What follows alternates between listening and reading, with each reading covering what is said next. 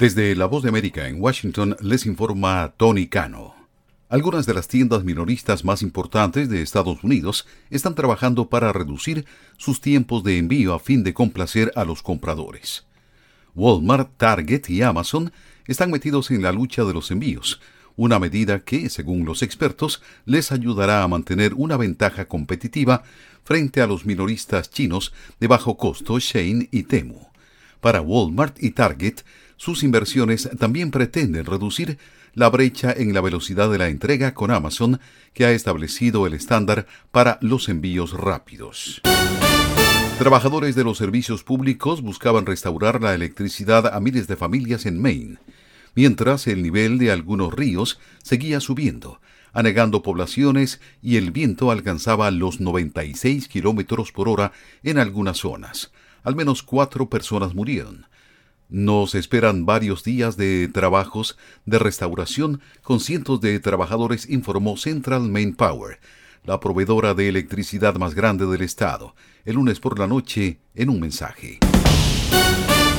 Google accedió a pagar 700 millones de dólares y a hacer otras concesiones para poner fin a acusaciones de que ha estado inhibiendo a la competencia contra su tienda de apps Android el mismo tema que fue a juicio en un caso distinto que podría derivar en cambios aún más profundos. Si bien Google llegó al acuerdo con los fiscales generales de varios estados de Estados Unidos en septiembre, los detalles no se hicieron públicos hasta el lunes por la noche. Escuchan una producción de La Voz de América.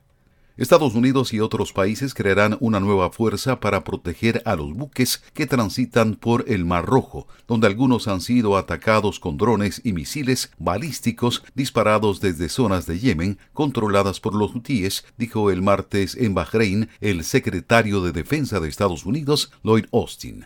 La gravedad de los ataques ha llevado a algunas compañías navieras a ordenar a sus barcos que se mantengan en el lugar hasta que pueda resolverse la situación de seguridad.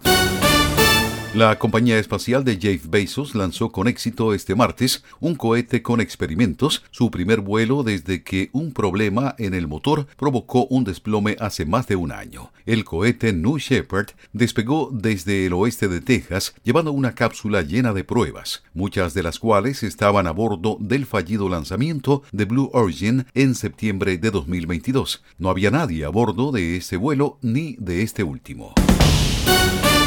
El Estado de Nueva York creará una comisión para estudiar indemnizaciones y enfrentar los daños que aún perduran por efecto de la esclavitud en el Estado, bajo una ley sancionada por la gobernadora Kathy Hochul este martes. Muchos estados y ciudades en todo Estados Unidos tratan de encontrar la mejor manera de lidiar con la herencia trágica del pasado.